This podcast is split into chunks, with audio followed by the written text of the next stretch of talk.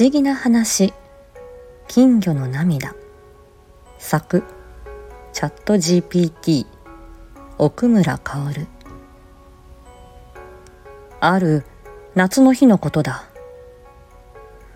この地方独特の湿度とともに立ち込める熱気が街を圧迫し夜は訪れても暑さから解放されることはない。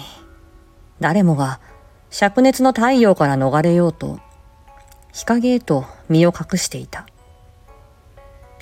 彼の名前は久我。一軒の骨董店を営んでいた。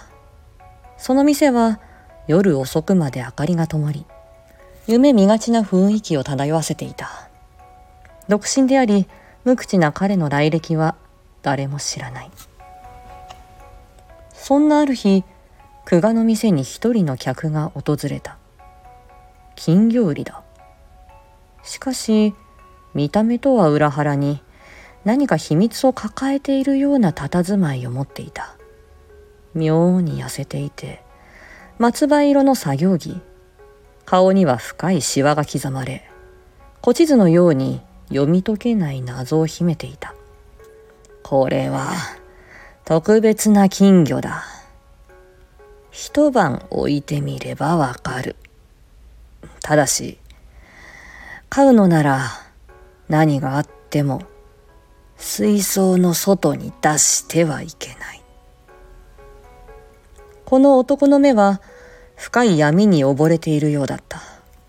久我は何も聞かずに金魚を買った。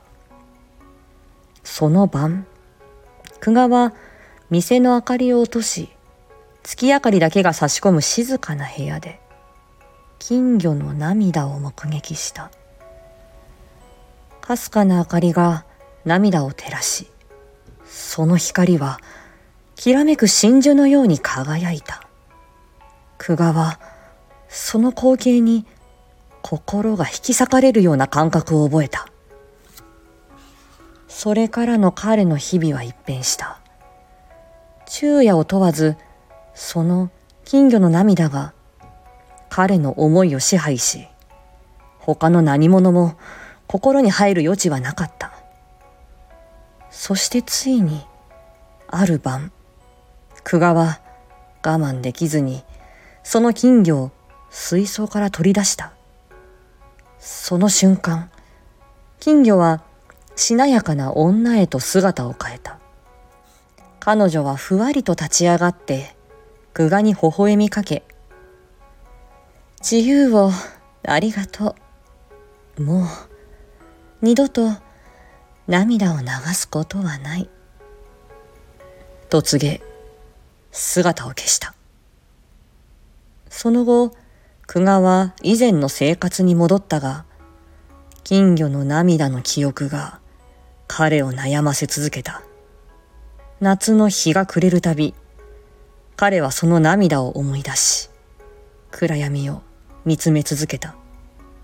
金魚が流していた涙は、かつての彼自身の孤独を映していたのだろうか。彼は真実を知ることなく、ただ静かにその記憶を反芻するだけだった。久我の心に残ったのは、二度と戻らない金魚の涙と、彼自身の寂しさだけだった。